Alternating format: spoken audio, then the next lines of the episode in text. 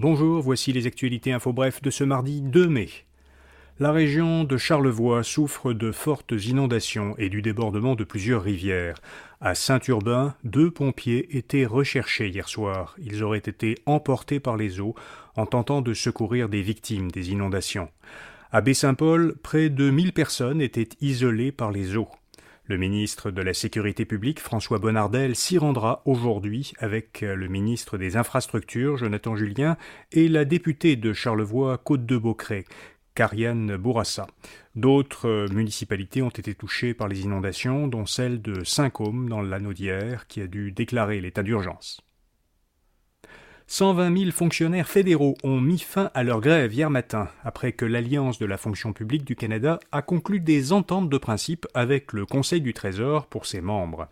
L'Alliance dit qu'elle a obtenu des augmentations de salaire de 12,6% sur 4 ans et un montant forfaitaire unique de 2500 dollars par employé.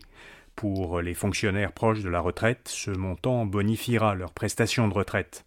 35 000 autres fonctionnaires qui travaillent pour l'Agence du revenu du Canada sont encore en grève. Ils sont représentés par le syndicat des employés de l'impôt.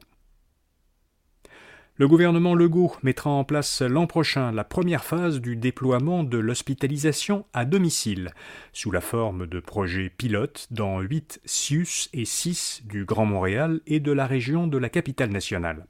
La participation des patients à ces projets pilotes se fera sur une base volontaire.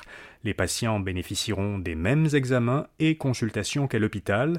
Ils pourront rencontrer leur équipe de soins virtuellement et joindre en tout temps des infirmières par téléphone.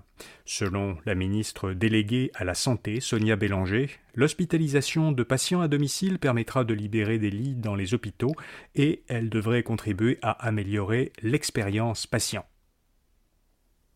À compter du 12 mai, les voyageurs aériens internationaux qui arriveront aux États-Unis ne seront plus obligés d'être vaccinés contre la Covid-19. Washington mettra fin ce jour-là à l'état d'urgence sanitaire. La Maison-Blanche précise que depuis janvier 2021, les décès dus à la Covid ont baissé de 95% et le nombre de personnes hospitalisées de 90%.